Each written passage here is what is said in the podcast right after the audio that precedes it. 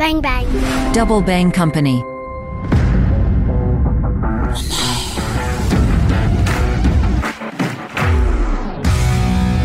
Salut les internautes, mon œil jette un coup d'œil sur le monde d'Alain Juillet, ancien patron du renseignement à la DGSE et haut responsable chargé de l'intelligence économique au secrétariat général de la défense nationale.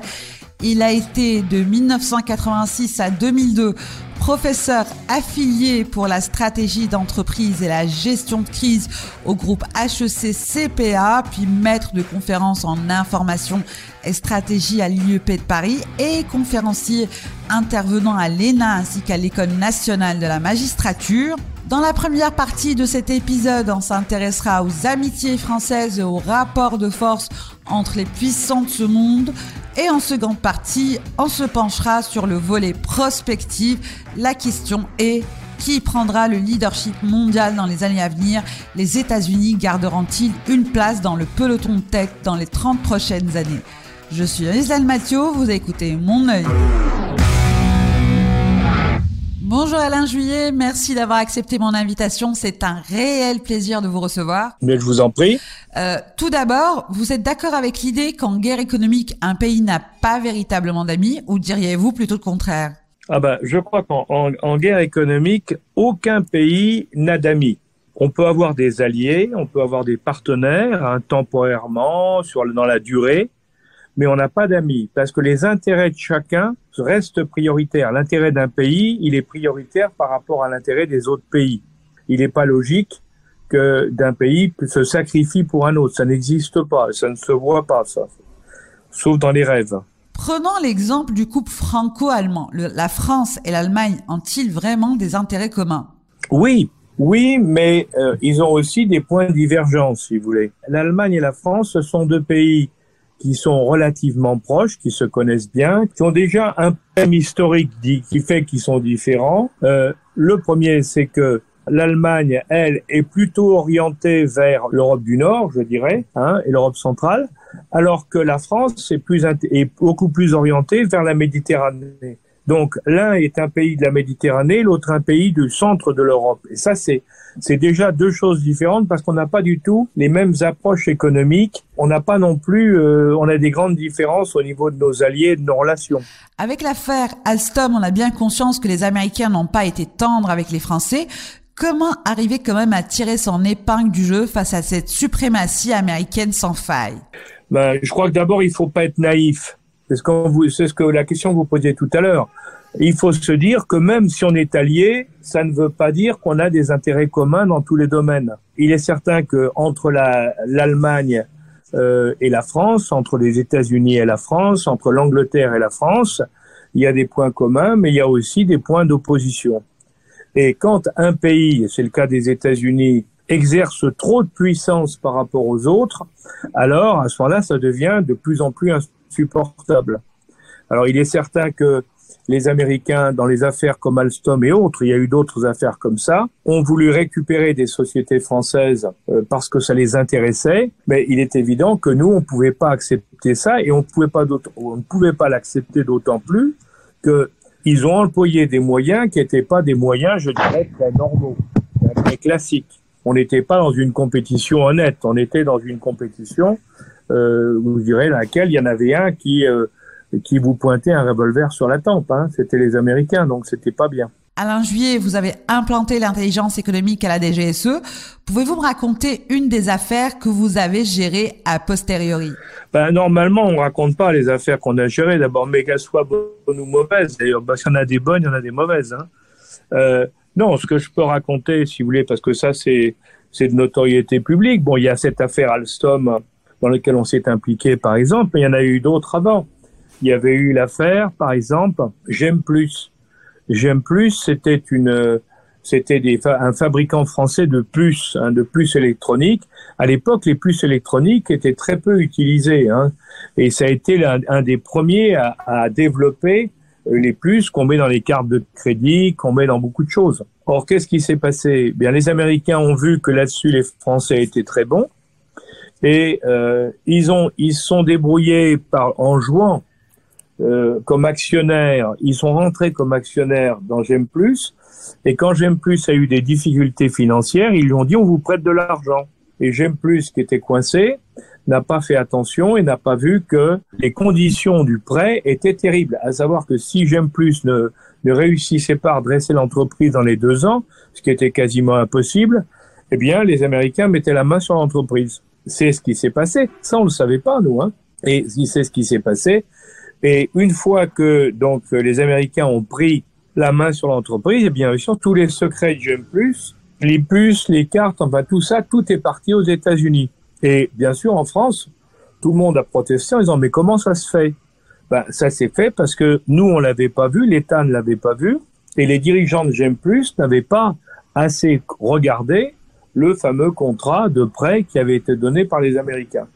Donc qu'est-ce qu'on a fait après? Ben, On s'est battu pendant des années pour récupérer J'aime Plus et on y a réussi, puisque à la fin on a réussi à, faire racheter J'aime Plus en France par une société française. On l'a fait rentrer. Donc on était content parce qu'on avait fait revenir chez nous une société. Mais par contre, le problème, bien sûr, c'est que le passage sous contrôle américain de GM+, avait fait que tous les brevets, toutes les techniques, tout ce qui était au point et qui faisait la différence entre cette société et les autres dans le monde, eh ben, il y avait, une copie aux États-Unis. Voilà un exemple. Un exemple où on, s'est fait avoir au départ, on l'a pas vu, mais par contre, après, on a réussi à la fin à récupérer la société, mais elle avait perdu la plus grande partie de sa valeur puisque euh, les Américains avaient récupéré les techniques. Ça veut dire que les Américains arrivent à faire ce genre de choses avec leurs services de renseignement? Il n'y a pas que les services de renseignement, il y a aussi le fait que les lois américaines leur sont très favorables. Je vous laissez l'affaire Alstom. Hein. Euh, quand les Américains veulent, veulent euh, récupérer une société, ils n'hésitent pas à l'accuser d'un certain nombre de choses. À ce moment-là, la justice américaine est saisie, et comme la justice américaine pratique les lois extraterritoriales, c'est-à-dire elle fait appliquer ses propres lois à l'extérieur de son pays, eh bien, à ce moment-là, vous rentrez dans un cycle infernal parce que tous les moyens des Américains, les moyens des services, les moyens d'écoute, tout, tout est mis en œuvre hein, pour euh, vous déstabiliser et récupérer la société. Donc c'est un combat terrible. À chaque fois, quand les Américains décident de racheter une entreprise euh, pour laquelle ils ont un intérêt et qui se mobilisent pour la faire tomber, ben c'est terrible pour l'entreprise et c'est très difficile de la récupérer. Euh, du coup, quels sont les véritables amis de la France? Il n'y en a pas. C'est ce que je vous disais tout à l'heure. Il n'y en a pas. Non, il y a des intérêts communs. On peut être intéressé, par exemple, entre, je prends les Allemands, on parlait des Allemands tout à l'heure, euh, on peut être les Allemands et nous, on peut être intéressé entre les Américains et nous, de travailler sur un dossier, sur un projet, sur quelque chose. Bon, euh, mais ça, mais il faut pas se faire d'illusions. Quand les Français, par exemple, euh, vont équiper euh, un, robot euh, spatial américain avec des caméras, parce que les Français sont très bons pour les problèmes de caméras. Hein. Bon, bon, quand on équipe un robot qui va aller sur Mars avec une caméra, parce qu'on est, on sait la faire. Bon, ben, pour le, il y a une collaboration entre les Américains et les Français, mais du côté américain, c'est clair que leur idée, c'est de dire la prochaine fois, il faut qu'on ait une caméra qui soit la même que on n'a pas besoin des Français. Donc, ils vont essayer de trouver des solutions pour avoir une caméra équivalente ou racheter la société. Et nous, de notre côté, il faut qu'on défende nos intérêts. Donc, il faut faire attention avec toutes les attaques de partout, de manière à ce que ben, notre caméra, elle continue à exister en étant française. Vous voyez, pour vous donner un exemple, il y a plein de domaines comme ça. Regardez la bataille sur Airbus, entre Airbus et Boeing, par exemple. Airbus est européen, là, c'est même pas français, hein, c'est européen. Mais mm. la bataille est terrible entre Airbus et Boeing. Hein, pourquoi? Parce que Airbus étant euh, les, les gens de Boeing par tous les moyens essaient d'empêcher Airbus de pouvoir progresser. Alors on va l'accuser de plein de choses.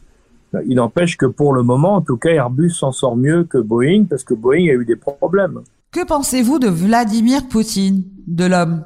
Moi, je crois que les gens, enfin, dans, dans l'Europe actuellement, dans l'Europe euh, du Sud, hein, l'Europe occidentale, je dirais, hein, dans l'Europe occidentale, aujourd'hui, il y a une, sous la pression d'ailleurs, sous, sous des actions d'influence euh, essentiellement américaines, ont fait passer Poutine pour n'importe quoi. Que ce qu'a dit le président Biden, en définitive, hein, euh, un tueur, un épouvantable.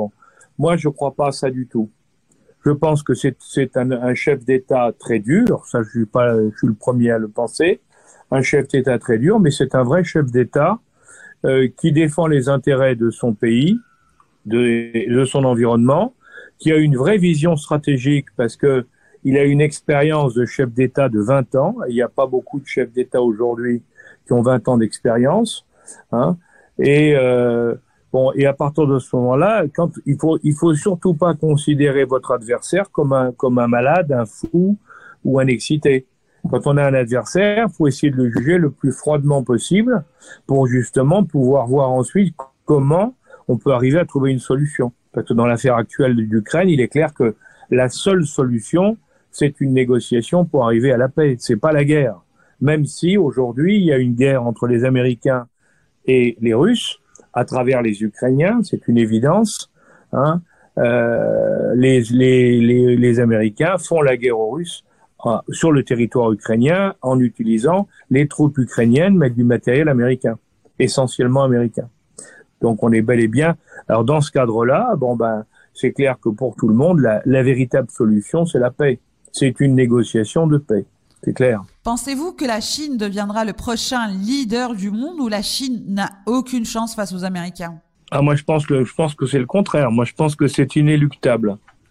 Je pense que ce que nous vivons aujourd'hui aux États-Unis, tous les problèmes actuels aux États-Unis viennent du fait que les Américains constatent, parce qu'ils sont comme les autres, sont intelligents, hein, ils constatent que sur le plan économique, peu à peu, ils perdent pied par rapport aux Chinois. Hein, les Chinois grimpent de plus en plus, que sur le plan financier, ils grimpent aussi de plus en plus, les Chinois, hein, et que sur le plan militaire, ben, les Chinois ne sont pas ridicules. Ils investissent un tiers, en gros, du budget américain. Alors, bien sûr, c'est pas le même niveau, mais c'est suffisant pour pouvoir se défendre. Hein, et que dans ces conditions, qu'ils progressent sur le plan technique à très grande vitesse. Donc, je pense qu'on va effectivement vers un leadership. Alors, économique, c'est sûr, euh, sur le plan mondial, dans tous les domaines, ça mettra peut-être un peu plus de temps, mais je pense que la Chine et l'Asie en général, d'ailleurs, sont partis pour être les maîtres du monde, enfin, les pilotes du monde dans les 30 prochaines années. C'est clair. Le centre du monde n'est plus ni l'Europe, ni les États-Unis. Le centre du monde, il est maintenant sur l'Asie, et ça, il faut en prendre conscience.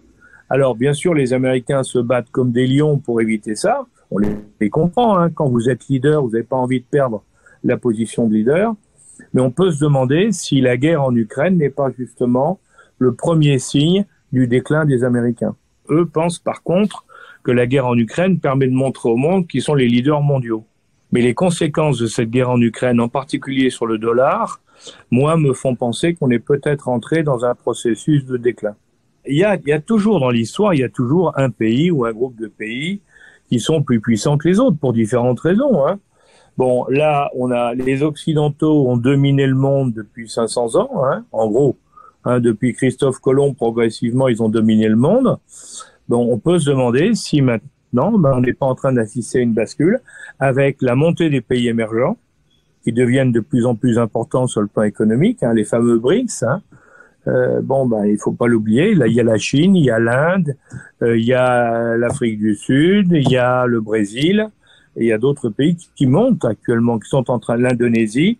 Tous ces pays-là sont en train de monter, font de plus en plus, au niveau économique, pèsent de plus en plus, et bien entendu, à un moment donné, ben, on va s'apercevoir que nous, ben, on n'a plus du tout le même niveau. Alors, les Occidentaux, on a encore une capacité, mais qui diminue euh, dans l'innovation, dans les brevets, dans les développements dans l'innovation. Mais c'est vrai qu'on assiste aussi à un formidable développement euh, de la recherche et de l'innovation dans les pays émergents, et en particulier en Chine.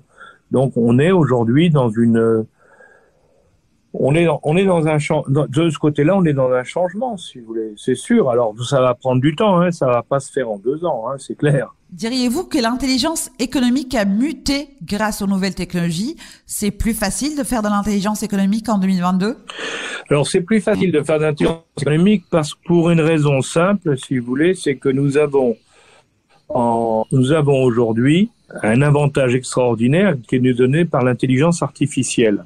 L'intelligence économique, c'est quelque chose qu'on pratiquait plus ou moins depuis très longtemps, mais l'Internet et la possibilité de stocker des quantités de données ont changé le problème. Et, et aujourd'hui, l'intelligence artificielle qui permet d'aller chercher, de traiter des milliards de données à toute vitesse un peu partout, bon, ça, ça, ça a complètement changé euh, les capacités d'études, de collecte de données, d'analyse, d'études. Et on arrive donc aujourd'hui à être beaucoup plus précis euh, et à avoir beaucoup de connaissances sur des choses qui étaient inimaginables il y a quelques années. Donc oui, ça a considérablement progressé dans tous les domaines. Hein au niveau de la connaissance des entreprises, des marchés, des États, même pour la guerre. Regardez en Ukraine, si vous regardez la guerre en Ukraine, on a tous les jours fait par des sociétés privées, donc ça c'est pas de l'espionnage. Hein, en utilisant tous les moyens qu'on a, eh bien, on arrive à avoir des cartes de la situation militaire faites par des sociétés privées qui sont d'une précision incroyable parce qu'ils utilisent des milliers, des centaines de milliers de données qui leur arrivent, qui vont depuis la photo prise par satellite ou par un téléphone euh, d'un char dans un coin, ou par des tirs ou des explosions dans un autre. C'est absolument incroyable ce qu'on voit aujourd'hui. Ça n'existait pas il y a 10 ans ou il y a 20 ans. Et alors, ce qu'on ce qu'on voit là, dans les cartographies pour la guerre, ben, il faut se dire que c'est valable dans tous les domaines. Aujourd'hui, on peut avoir des quantités d'informations sur tout qu'on n'avait pas jusqu'à maintenant et qui vous permettent de faire des analyses bien meilleures, bien plus précises hein, qu'à l'époque. C'est clair. Par rapport au volet renseignement, vous avez dirigé la DGSE. Est-ce que vous pouvez me parler de la différence entre les agents français, les Anglais, les Américains et les Israéliens? En théorie, il n'y en a pas. Ils sont tous formés de la même manière pour faire leur métier. Hein après, ce qu'il y a, c'est que les, gens sont prêts, les, les agents, en obéissant aux ordres de leur patron, sont prêts à aller plus ou moins loin, si vous voulez. Ça, c'est autre chose. Hein euh, c'est sûr que, euh, par exemple, les gens du Mossad, pour prendre un exemple, hein, les gens du Mossad sont plus agressifs hein, euh, que, les Français, par exemple. Ça, c'est clair. Hein, ça, c'est pas un secret. Bon, euh, ça ne veut pas dire pour autant que les Français n'obtiennent pas de bons résultats, parce qu'il n'y a pas que l'agressivité qui compte. Les Russes, on parle des Russes, alors bien sûr, on parle toujours, nous, des Russes en disant, euh, bon voilà, ils ont, on parle de ceux qui sont passés à l'Ouest, hein, et donc on en conclut que, et qui bien sûr, parce qu'ils sont passés à l'Ouest, disent les autres n'étaient pas très bons. Mais euh, en réalité, moi je pense que les Russes sont aussi bons que les autres, euh, les Américains sont très bons aussi. Tout le monde, tout le monde fait ce, fait fait ces boulots-là. Quand dans ces boulots-là, dans ce travail, hein, euh, tout le monde, tout le monde est aussi plus ou moins aussi efficace. Simplement, vous avez des gens qui sont un peu plus agressifs, qui prennent un peu plus de risques euh, que d'autres, parce qu'ils ont reçu les ordres de prendre plus de risques ou moins de risques. Hein. C'est tout ça, c'est une question d'ordre. Hein. Faisons un petit voyage dans le temps. Comment le monde sera selon vous en 2051 ah, je pense qu'il sera différent parce que d'une part, on aura effectivement, on, continuera à avoir ce développement de l'intelligence artificielle et des moyens numériques qui vont encore nous changer la vie, hein, parce que beaucoup de choses seront faites par les machines et plus par les hommes, euh, les femmes, ça c'est certain. Donc de ce côté-là, il y aura une évolution importante. Euh, je vous dis tout à l'heure au niveau des rapports de puissance aussi, parce que je pense que alors là, en 2051, l'Asie, le continent asiatique sera encore beaucoup plus important qu'aujourd'hui dans l'échiquier mondial. Hein. Euh, je pense aussi qu'on verra l'Afrique monter, parce que l'Afrique est en train de monter et on va, s'apercevoir que l'Afrique, en se développant avec ses richesses, ses capacités, va prendre une part intéressante également au niveau mondial. Donc je pense qu'il y a la, on aura d'un côté, on va avoir l'Asie qui sera très influente, on aura l'Afrique qui sera en train de monter, un peu comme est aujourd'hui la Chine, d'une certaine manière, pas exactement pareil, mais d'une certaine manière. Et puis on aura les, les Occidentaux euh, qui essaieront de garder des domaines de spécialité, mais qui n'auront plus la puissance qu'ils ont eu, euh, qu'ils ont aujourd'hui. Ça c'est clair. Pour moi, c'est une évidence. Merci Alain Juillet. Bah, écoutez, c'est un plaisir plaisir de pouvoir avoir eu ce dialogue avec vous. Hein et à bientôt alors. Merci de nous avoir suivis et à très vite pour un nouvel épisode. Si vous avez aimé ce podcast, n'hésitez pas à le liker et à le partager. À bientôt. Ciao, ciao.